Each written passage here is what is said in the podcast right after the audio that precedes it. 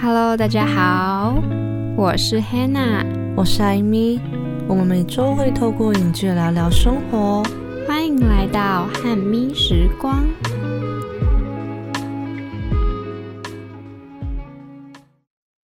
今天是 EP 零三，你最近过得怎么样啊？我昨天在滑点书的时候，居然看到我国小同学的婚纱照。天哪，你是说跟我们同一届的同学吗？对啊，然后我看着看着就想说，居然在我们二十一岁这个年纪就步入婚姻，这个感觉很重大的决定。你是不是没有办法想象，才这个年纪就已经决定好未来想要走一辈子的对象？现在这个年纪应该很难去想象说，假设我三十岁、四十岁结婚的样子会是怎么样，而且。你想想看，你要一辈子就跟一个人相处，那你有想过你几岁要结婚吗？我以前小时候曾经有想过，诶，但是我小时候就想说，嗯，我不要太晚结婚，因为如果我太晚结婚，就是势必得要更晚才生小孩嘛，我就不想让我的小朋友觉得我很老。但是现在就没有了啦，现在就是想说，结婚这是真的是一个要好好思考的决定，你要去思考的问题，还有你们中间的相处，还有很多很多。那你呢？我想要结婚，而且我之前曾经口出狂言说，我想要有三个小孩。你知道三个小孩会多可怕吗？你想想看，如果你生三个，然后从怀孕开始，产检费，然后生产费、月子餐，还有你之后一些零零扣扣加起来，会是一个多庞大数目？全部乘以三，我觉得。是因为这个对这件事情对我们来说，觉得还是有一点距离。而且你能想象，每天早上起来都看着同一个人的脸，要看四五十年吗？你是不是觉得很腻啊？你在相处好的时候，你就觉得哇，这是一件好挺美幸福的事情。但是，一旦吵架的话，你看到他就觉得哦，我真的是完全不想看那个脸。就像如果说你很甜蜜的时候，你就觉得。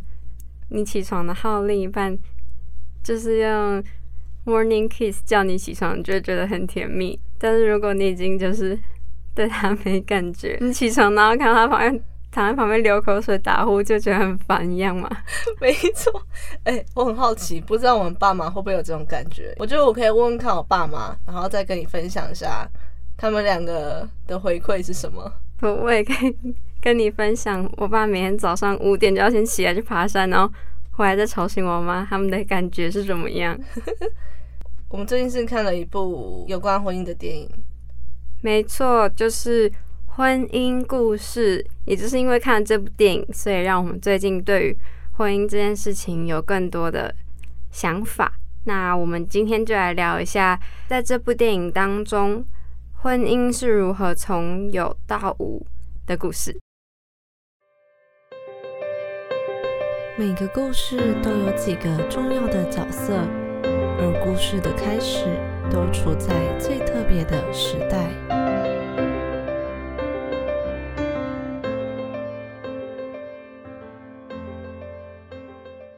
你有去参加过别人的结婚典礼吗？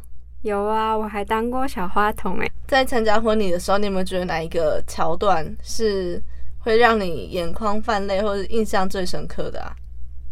我觉得是新娘的爸爸牵着新娘，然后带着她把她的手交给新郎的那一刻，我觉得很感动。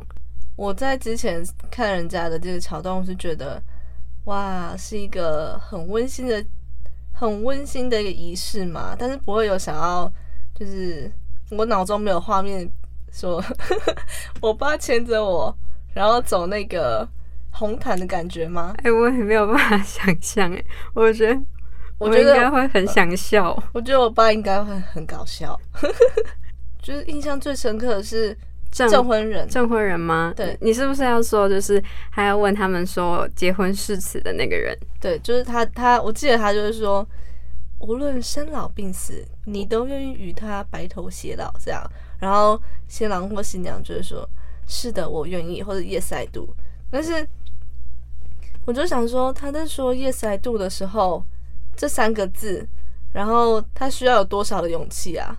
他有想到说，就是之后可能面临的一些问题啊，不管是两方家庭的问题，或者是他们相处之间的问题，还是是我想太多，就是一个很很很罗曼蒂克的时候，然后我就想一些很现实层面的问题。不会啊，我觉得你想的这些问题确实就是很很写实的生活状态嘛。对啊，只是有时候我觉得结婚。某程度上来说，也就是一种一种冲动吧，决心你要做这件事。我们看的这部电影《婚姻故事》啊，它是由亚当·崔佛去演男主角，他名字叫查理。那女主角是史嘉蕾·乔韩森，她的里面的名称是 Nicole。哎，史嘉蕾·乔韩森是不是就是之前的那个黑寡妇的？饰演黑寡妇的那个女生啊，对，就是我想，我那时候在看的时候，天啊，这个人一样的眼熟呢。可是我觉得她剪短发还蛮特别的，就是我觉得也蛮好看的。她会有一种很利落吗？嗯，很像我们系上某一位教授的感觉。我好像知道你在说谁。介绍一下这个整个电影的故事是怎么样发展。查理他本来是一名纽约的舞台剧导演。尼寇是一位非常知名的女演员。那在一次的巧遇吗？然后尼寇就一见钟情和查查理结婚。结婚之后，她就到她老公的剧团去当里面的女主角。她两个人也有一位儿子叫 Henry。但是日子就这样子随着时间过去，查理的事业就越来越成功。但是尼克，因为他现在不会有人再去记得说他的名字叫做尼克，是。哦，昨天演的很好那位女演员啊，或者是哦，就那个查理剧团里面的女主角，这样，尼克就认为说，她不再像以前被受到重视，而且她没有办法去成就自己，她所有的付出跟所有的表现都只是在成就查理。之后，他就再也忍受不了，就提出离婚。他们两个在协商离婚的时候，是以不影响儿子去做目标。那最后因为沟通还有一些距离的问题，就请的律师去帮他们处理离婚的事宜。那你觉得在这部戏当中，律师扮演着什么样子的角色？是他们两个真正可以离婚的一个关键。因为在他们在打离婚诉讼的时候，是必须要提到一些，例如说小孩子，他们两个互相陪伴小孩子的时间是多少，还有他们两个夫妻之间的问题。但是他们两个之间的问题，彼此彼此双方从来没有去正视过，所以透过在打官司的时候，就需要不停的去讨论说，你以前在舞台剧忙的时候，我做了什么奉献，对这个家庭做出一些贡献。我记得当初尼克为什么会去请律师，其实是因为他到了洛杉矶，然后要拍电视剧是播集的时候，他跟那边的编导在聊天的过程中，编导知道了尼寇最近准备想要离婚，编导就向尼寇推荐了他曾经为他打离婚诉讼的那个律师嘛，那个 Nora，对不对？对，叫 Nora。嗯，然后我记得那时候尼克其实只是保持着好好继续听听看，但是他也没有想要说要就是聘请律师，结果没想到 Nora 前面在关心尼克的时候，就令尼克爆哭。我觉得他在讲的时候，他是以一种引导的方式，想要让尼克说出他对这个家庭的不满，还有对先生啊现局的一些他觉得很为难的地方吧。因为尼寇算是一个很硬的人，他也不会去跟别人提到说我家庭其实发生了什么样的问题。嗯，而且那时候。像我，我印象很深刻是那时候 Nora 的出场，就是她就穿高跟鞋，可能里面是穿着紧身长洋装，然后外面一个西装外套走进来，然后还说抱歉，我今天有点邋遢，因为他刚送小朋友去参加什么什么活动。但其实我看起来就是尼克根本就超完美。他走进来，然后他就问尼克说：“你还好吗？”就是要听他的故事。尼克一开始也还不知道要从哪边开始讲起。我觉得他这个律 Nora 这个律师，他也可以去当一个咨询的顾问吗？还可以让人家很掏心掏肺的说出他心理底层最痛苦的事情。关于你的歌，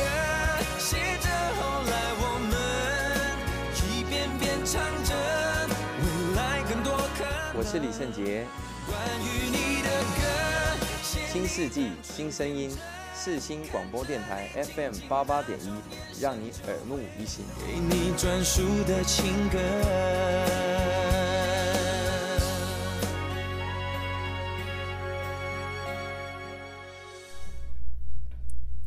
而且 Nora 她自己本身也是也有离婚官司在打，所以同样身为女性，应该都对婚姻有共感吧。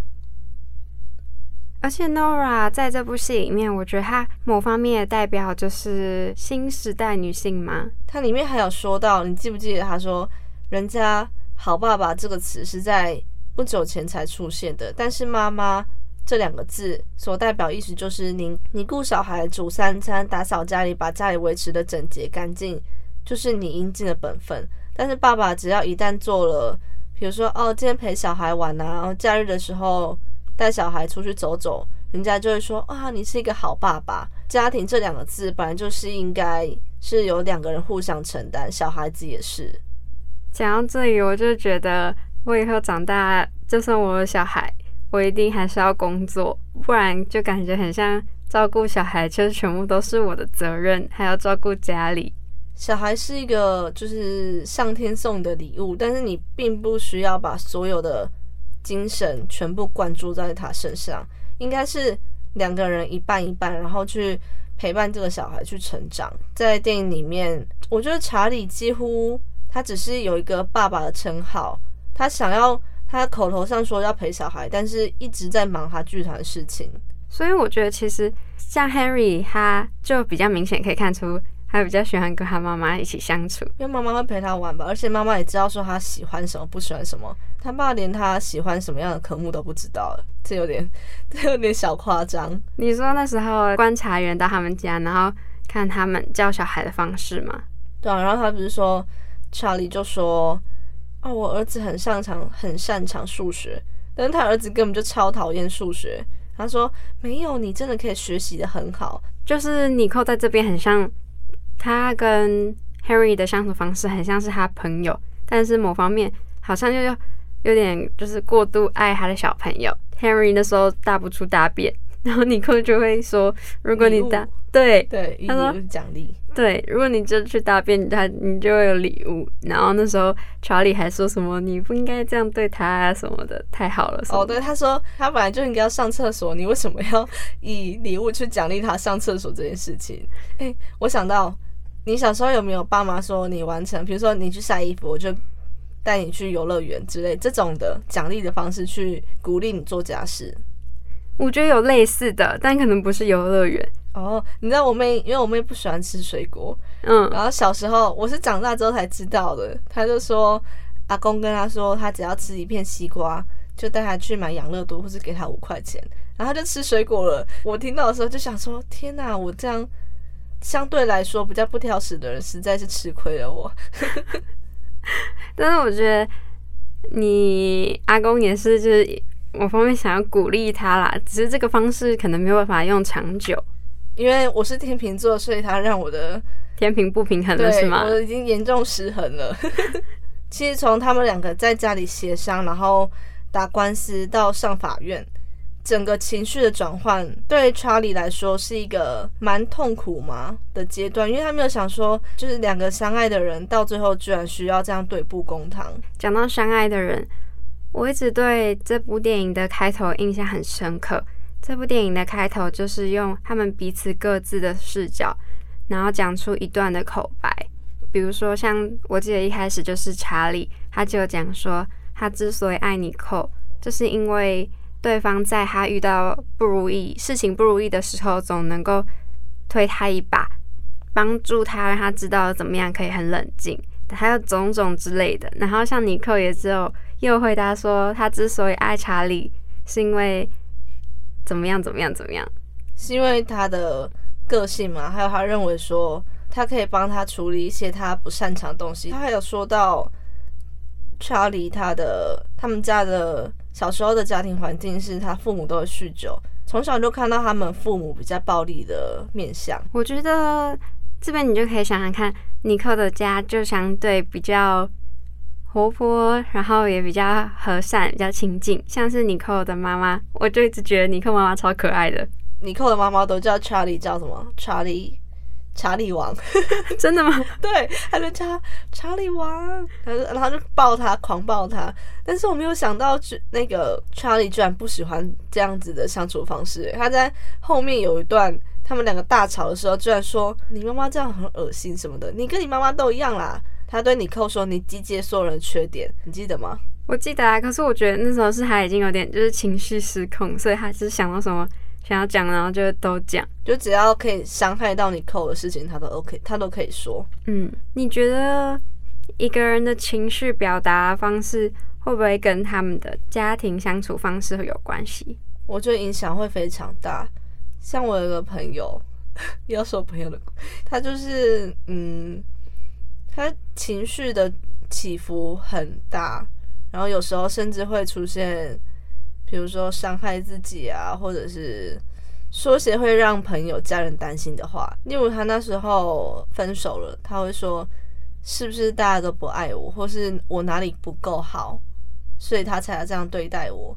那我之后知道说，其实家里给他从小到大的关爱嘛，是相对来说比较少的，就很少会去关心说，嗯，今天在学校怎么样啊？有没有跟同学玩啊？他的家庭环境就是一个比较缺乏关爱，所以导致他长大之后在跟人家交往的时候，会很渴望去得到别人的关心，或者是希望对方再多多对他嘘寒问暖一些。以我自己来说的话，我们家里，我我因为我我们家是一个大家庭，所以亲戚朋友见面的时候都会说：“哎，阿弟给阿里安诺，阿弟今晚归回，然后要上大学了，你好快哦什么的。”所以，我从小就是 在一个是充满关心的家庭中长大。那我在长大之后，在交往的时候，我并不会去太 focus 在对方身上，我不会要求说。哦，你要照三餐我说啊，你这起床了没啊？吃午餐什么的？我觉得哦，你有事情在，你有想到要跟我分享的时候再跟我说就好，不希望说我们两个在一起成为你的你的压力这样。你嘞？你有觉得生长环境对你以后的人际关系或者是在交往方面有什么影响？一定会受到影响。那像是你前面刚刚讲的你那个朋友。我觉得他应该就是对爱很没有安全感，然后他也很渴望可以，就是他可能好不容易遇到了一个对象是他喜欢的，然后他就会把他所有的依赖跟情绪全部都放在上面。那同样，万一那个对象今天消失了，他得失心也会特别重，然后也会想说，也会想说大家是不是都不爱他？然后可能也是因为他小时候没有获得。就是在他眼中，别人都应该拥有的那一份爱。像我的话，因为我家人小时候，在我小时候工作都蛮忙的，我就没有特别一定要那么重的依赖感。就是虽然说我们家跟你跟你家不太一样，你家是大家庭，但是我们家就是小家庭。小时候就已经很习惯让我要比较独立一点，养成了这个生活模式吧。可以彼此依赖，但是也可以各自独立。我觉得那是一个很好的相处方式。嗯，你们多少一定还是要有需要对方的时候，但是除此之外，也不是说没有对方就不行。比如说，像如果我遇到一个比较需要依赖的人的话，那我就是很怕我自己会给不了对方所需要的。哦，假如说我男朋友要一直说。我好想，就是每天都要讲电话，或者是我每天都一定要知道说你在干嘛的话，我会觉得你是把我当那个犯人在质询，是不是？我觉得有事情 有事情的时候再跟你讲，哎，没事的时候我就在学校工学，我就在学校上课啊，不然就是上班啊，哇哇，直接做我自己想做的事情。我觉得你很适合找一个，就是对方也有自己很有兴趣的事情。就是他自己本身也有一件很热衷的事情在做的人哦，对，这么说没错，嗯。嘿，没错，就是你，还在犹豫要听哪一台吗？世新广播电台 FM 八八点一，最好听的都给你。就是这里，继续听下去。FM 八八点一就是非常好听。如果说我很忙的时候，然后对方就是跟我说我好无聊哦，你在干嘛？我好想你哦，我就会想说，够了，哎、没有，我 我就会想说，嗯，你可以找点事情做啊，但是又会怕伤害到他的心，所以我就会很纠结。哦，对，同理心其实也很重要。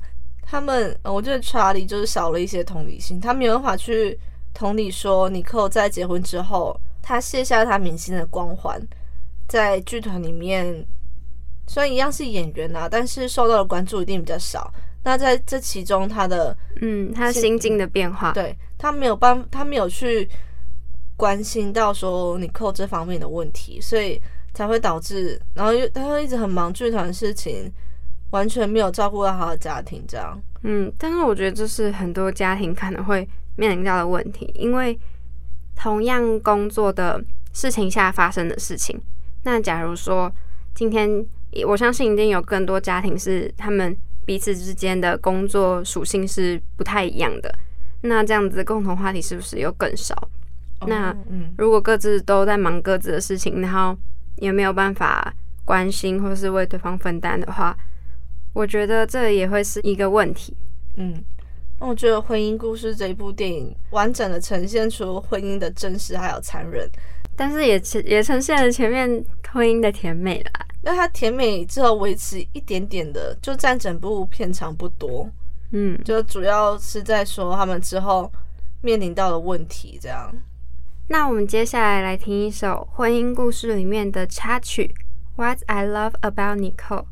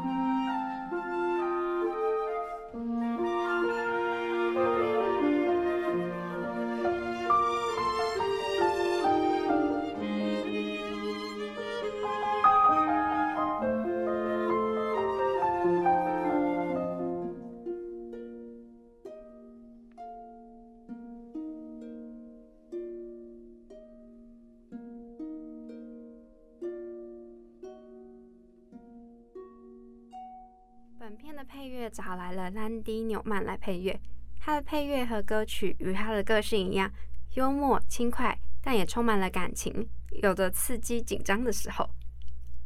他曾经入围了奥斯卡最佳电影配乐与歌曲超过二十次，并获得了歌曲奖两次。第一次呢，他是以皮克斯动画片《怪兽电力公司》得奖；第二次则是以迪士尼皮克斯动画片《玩具总动员三》得奖。你记得这两部片吗？你有没有看过？我有看过《怪兽电力公司》，就是有猫，有猫哦，就是有毛怪的那部电影嘛。但是我没有去注意到它的那个配乐，就是他那时候有毛怪跟那个三哎、那什么大眼怪嘛，然后大眼仔吧？哎是叫大眼仔吧？对大眼仔，然后吓人的那个，嗯，然后跟《玩具总动员三》，他有因为这两部片得奖，所以本片找他配乐其实算是一个蛮大的惊喜，因为他过去是配动画片嘛，那今天这部片比较属于剧情文艺片，所以他一改了过去动画配乐的风格。但是在这部婚姻故事的电影里面，我有特别注意到它的配乐，因为它里面的配乐就完整的呈现出他们当下情绪的感觉。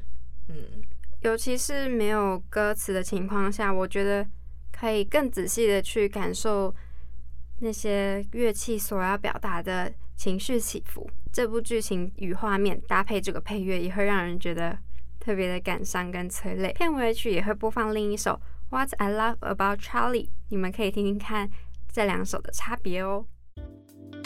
主餐是套餐中最具特色的餐点，而影剧中的经典片段总让人难以忘怀。现在就让我们一起来回顾一下吧。你知道《婚姻故事》这个剧本是怎么产生的吗？是小说改编吗？还是请编剧写出来的？我跟你说，都不是。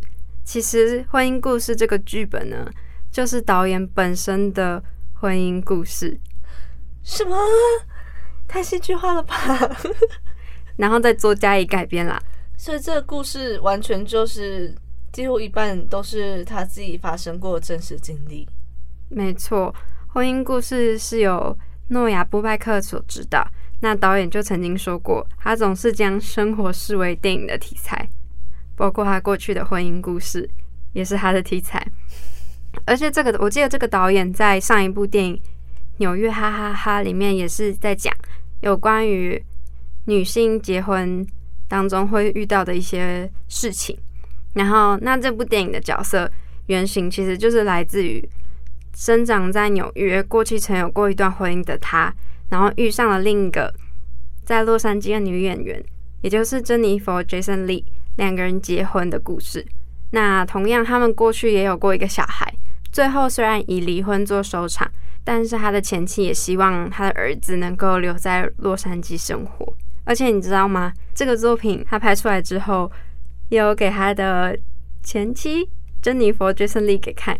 这部电影没有特别说明说是谁的问题，就是看我们的观看的角度。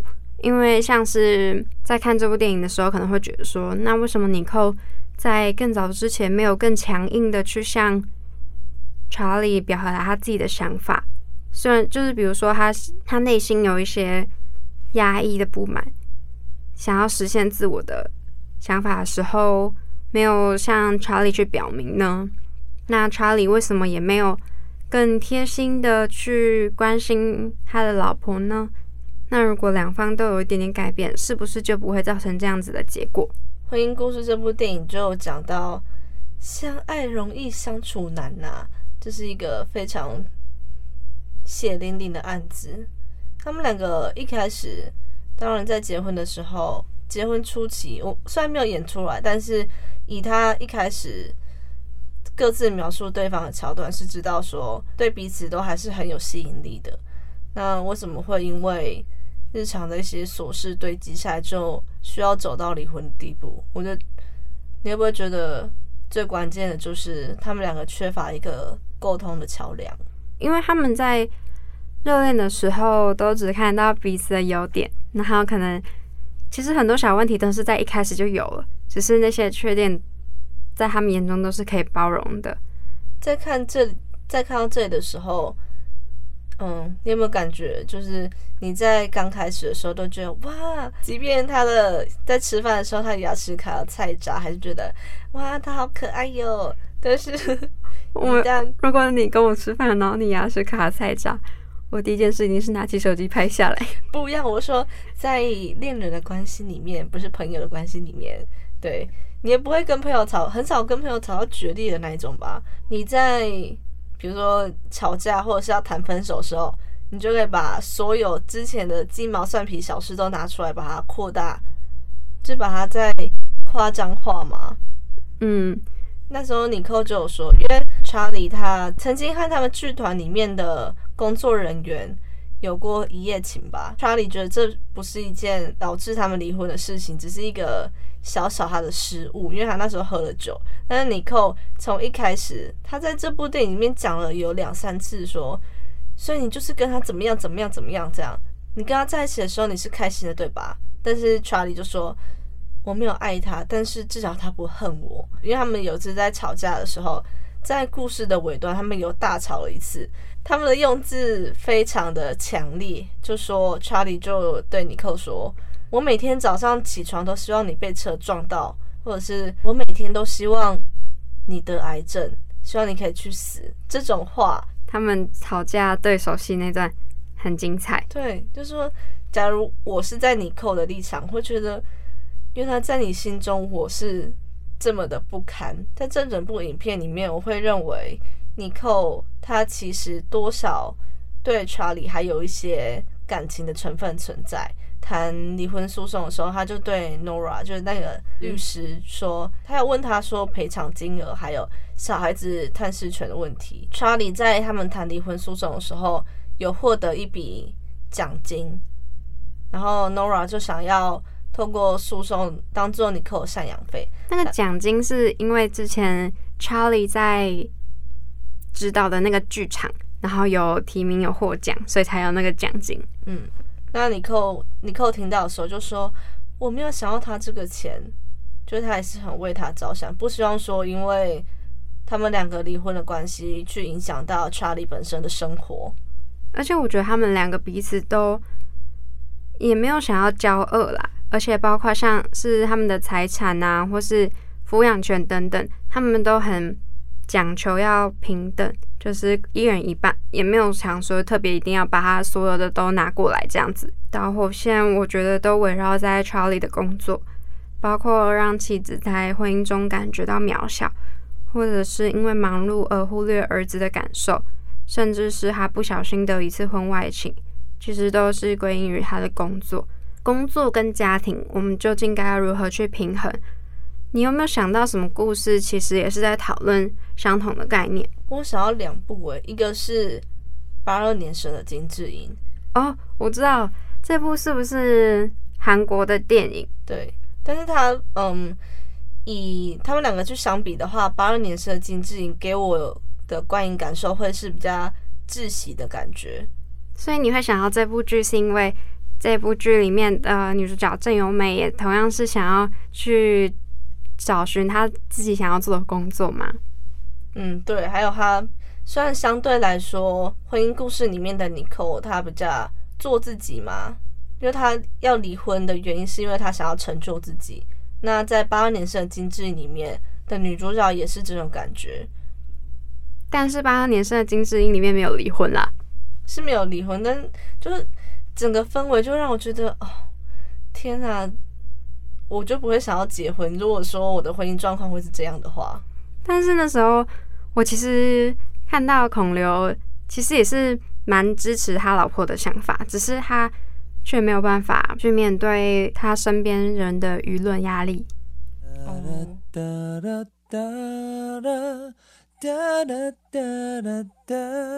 是不是戒不掉哈林的音乐魔力呢？没问题，就让我唱给你听。就是戒不掉你对我的好。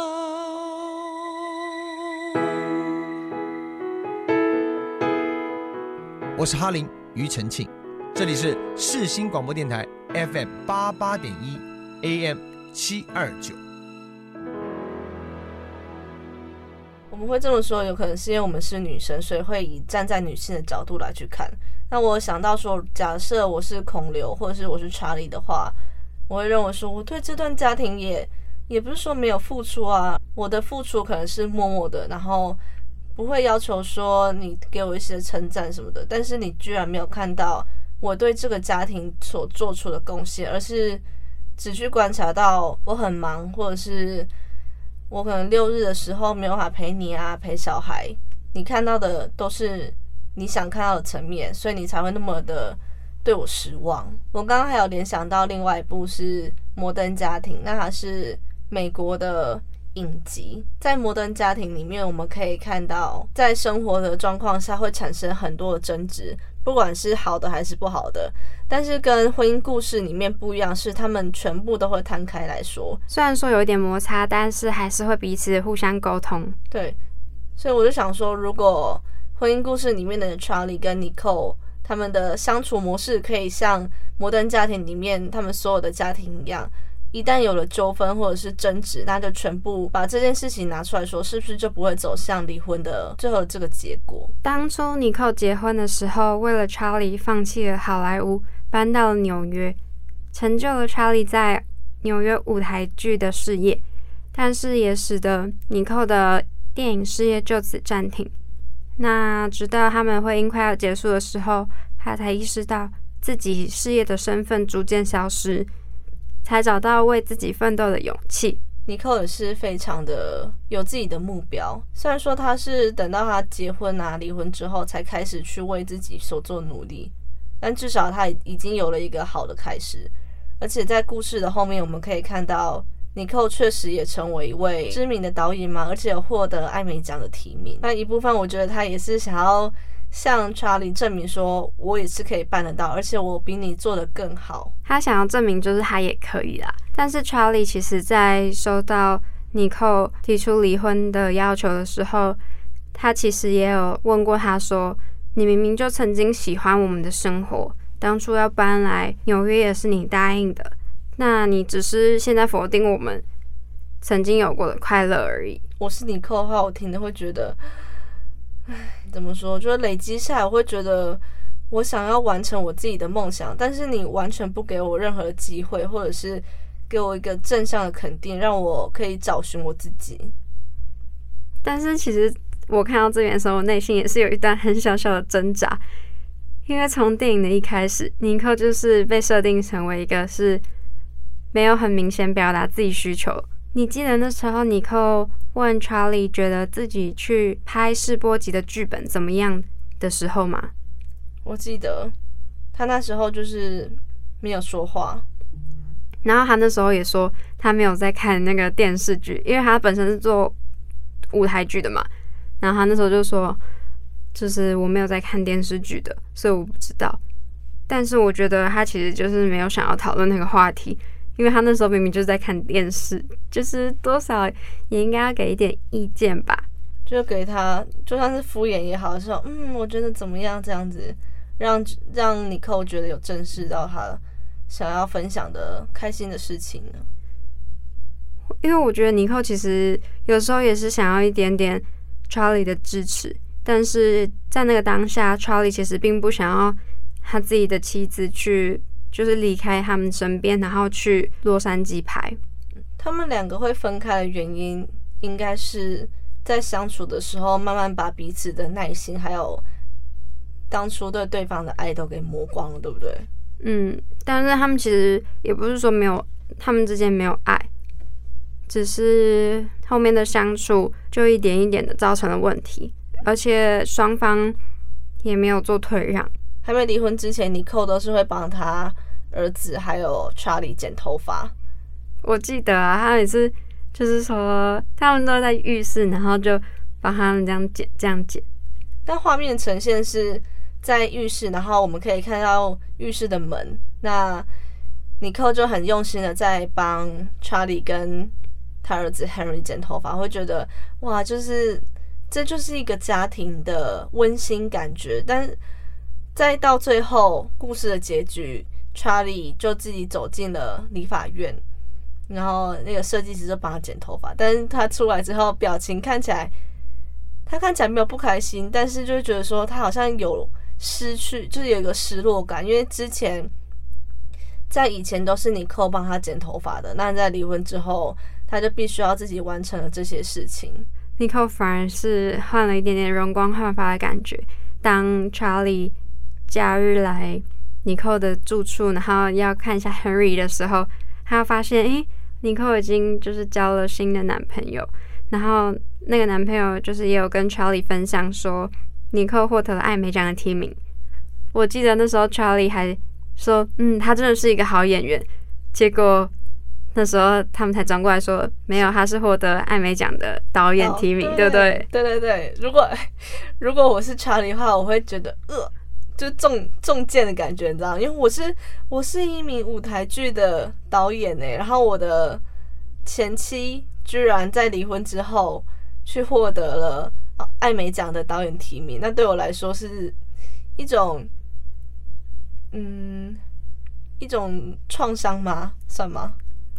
但是我觉得他其实也没有那么夸张。我觉得其实 Charlie 也是很为尼克开心，因为他最后还是有就是笑嘛，只是他没有想到说哇，就是因为他真的就是想要做这件事情。哦，我知道，到其实会有点角色互换的感觉，就变成查理变成当初的尼寇，然后尼寇变成查理，然后他对他说：“哎、我获得艾美奖的导演提名。”然后查理就说：“哦，恭喜你！”这样子，嗯你，有觉得吗？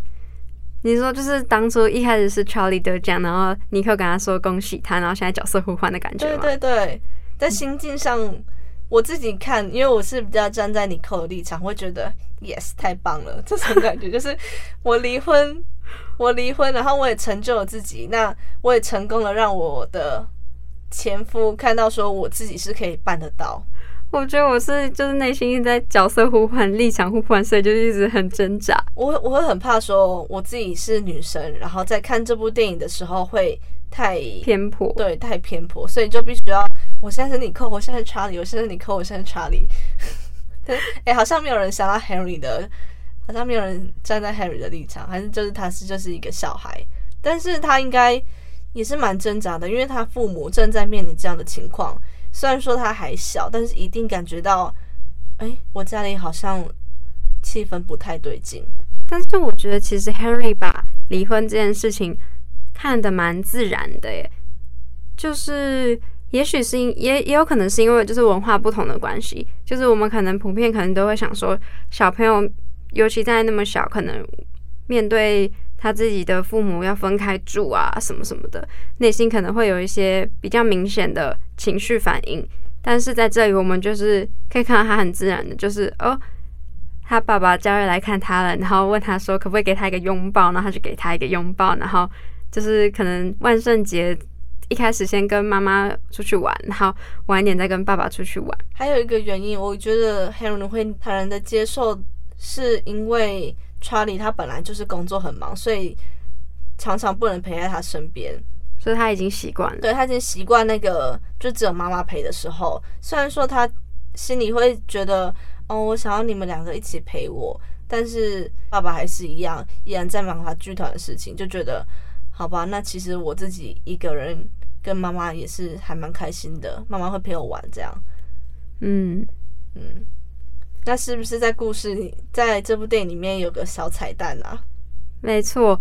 就是在我们看完这部电影，然后再查一些资料的时候，我们才发现，原来当初这部电影的女主角就是史嘉蕾·乔韩森，在接下婚姻故事的时间点，其实很巧妙。就是导演在两年前找上她的时候，她就是正在面临她的离婚危机，刚好在跟她的法国老公进行离婚官司。但是没想到，当导演递上剧本给他的时候，他其实很快就爽快接下尼克的角色。导演那时候也有表示说，他原本会想说他会不会很讨厌这个剧本，因为他那时候就是刚好在面临这件事情，你又在那边找我演这个离婚的角色，但是会不会是他刚好正经历这个阶段，所以他在演的时候会更放得开？因为这就是他必须要真实面临到事情。嗯，而且我觉得也就是一个演员的专业的展现吧，因为你就是要经历，你就是要接受不同的角色啊，不同的故事，所以他到最后就是很开放，而且很勇敢的接下这部片，然后导演也很敬佩他，因为毕竟在婚姻上他也是过来人嘛。对，没错。如果要用一道料理来比喻婚姻故事，你会用什么呢？我会想到蛋炒饭，为什么是蛋炒饭？因为你想想看，蛋炒饭是一个算是蛮单纯的食物，它就是蛋炒饭。那调味料那些不说，我会想这样是因为蛋炒饭他们可以变成一道料理，也可以是分别是两个不一样的食材。那 Charlie 跟 Nicole 他在一开始婚姻的时候就像蛋炒饭，他们两个就是一个家，他们两个就组合成一个家庭。那离婚之后变成蛋跟炒饭，对，变成蛋跟白饭。那其实这两个就算单独的话，也是可以创造出更多不同的料理。像蛋的话，什么炒蛋、欧姆蛋之类的。那饭饭的话，可以炖饭啊、焗烤饭这种，就是就算离了婚之后，依然可以有各自的生活，依然过得很精彩，有很多发展的可能。原来是这样子。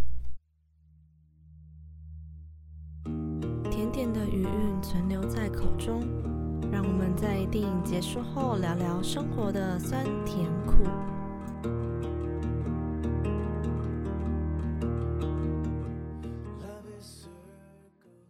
婚姻故事这部电影有两个多小时嘛？那其实我在看的时候叹气超多次，我边看就这样，这样，因为有时候会觉得，明明 Charlie 跟 Nicole 他们还有挽回的机会，为什么他们都选择不去做任何行动？你会觉得他们两个离婚很可惜吗？我觉得多少还是会有点可惜，但离婚除了代表结束，其实也是在说明新的开始。我看他们新生活的样子，其实也觉得很替他们感到开心啦。嗯，在电影里面我们可以看到尼寇跟查理他们两个其实自己的心里一定经过了很多的挣扎，那最后的选择就是离婚嘛。离婚也不一定代表是不好的事情。在电影的最后呢，尼克有帮尼克就蹲下，然后帮查理绑鞋带，因为那时候。他查理就抱着熟睡的 Henry，他儿子，看起来很暖心的举动，但是在不知道为什么，在整个氛围里面就感觉只剩下儿子当做他们两个之中的连接，不管是在家庭或是爱情里面，他们对其中的热情跟渴望都已经燃烧殆尽了。那你还记得故事的最后也有一个桥段令我印象深刻，就是 Charlie 跟他的剧团演员。去他们去一间他们常去的餐酒馆，然后去聚会。你记得那时候 Charlie 上台唱了一首歌吗？我记得他那首歌是《Being Alive》，嗯，里面的歌词，他在唱的时候，里面的歌词说到想要有人紧抱你，想要有人太需要我之类的。那我就想说，这是他在离婚之后的感受吗？就是他想要有一个人真的可以完全的了解他，需要他。还是很渴望有一个人可以陪伴吧。他在这段婚姻结束之后的心声，然后，但是他也没有对整个现实生活感觉到非常绝望，他还是抱有一些希望，说：“嗯，我想要在未来找到有一个人可以紧抱，有需要我的时候，那我可以，我可以带给他幸福的生活。”不知道他最后跟那个助理怎么样啦？我觉得他们两个应该是不会有什么结果的发展啦。对啊，故事的最后，你有没有什么话想要对大家说啊？相爱容易，但是相处难。虽然这么说，但是最重要、最重要的还是你们要互相的去做沟通跟磨合。因为当两个人决定要走在一起的话，势必在生活方式需要做一些调整。你觉得婚姻跟交往的差别在哪里？就是你要怎么样的条件才会让你选择步入婚姻？怎么样才会步入婚姻？我觉得要等我玩够啊！我是，我觉得，我觉得要等我真的想要定下来，内心已经找到我真的会想要跟这个人走下去的原因是什么。我不会因为比如说他见一个小事，我就觉得天啊，你给我滚！我不想再看到你这样。然后我对他某层面有仰赖的感觉，会觉得。哇，你的某一项才能我非常的欣赏你。我是奶茶刘若英，你现在所收听的是世新广播电台 FM 八八点一 AM 七二九。就算明天整个城市要倾倒，也让我爱到最后一秒。现在的我很好，谢谢你们一路相伴。我是奶茶刘若英。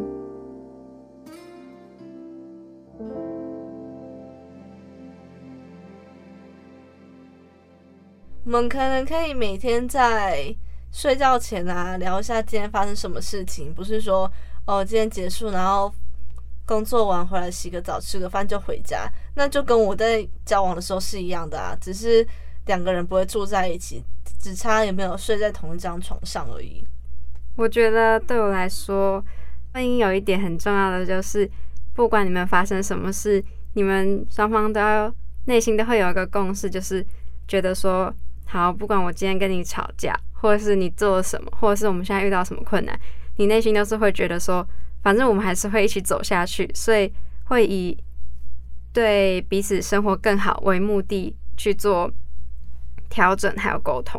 嗯，而且情人变家人，这中间需要遇到的问题，还有你们的整个态度的转变，也是一个蛮重要的点。那希望大家有机会的话，也可以去看《婚姻故事》这部电影。感谢大家听到最后，下周同一时间我们再见。本集节目也会上架到 Spotify、Apple Podcast 等各大平台，也欢迎大家上去收听哦。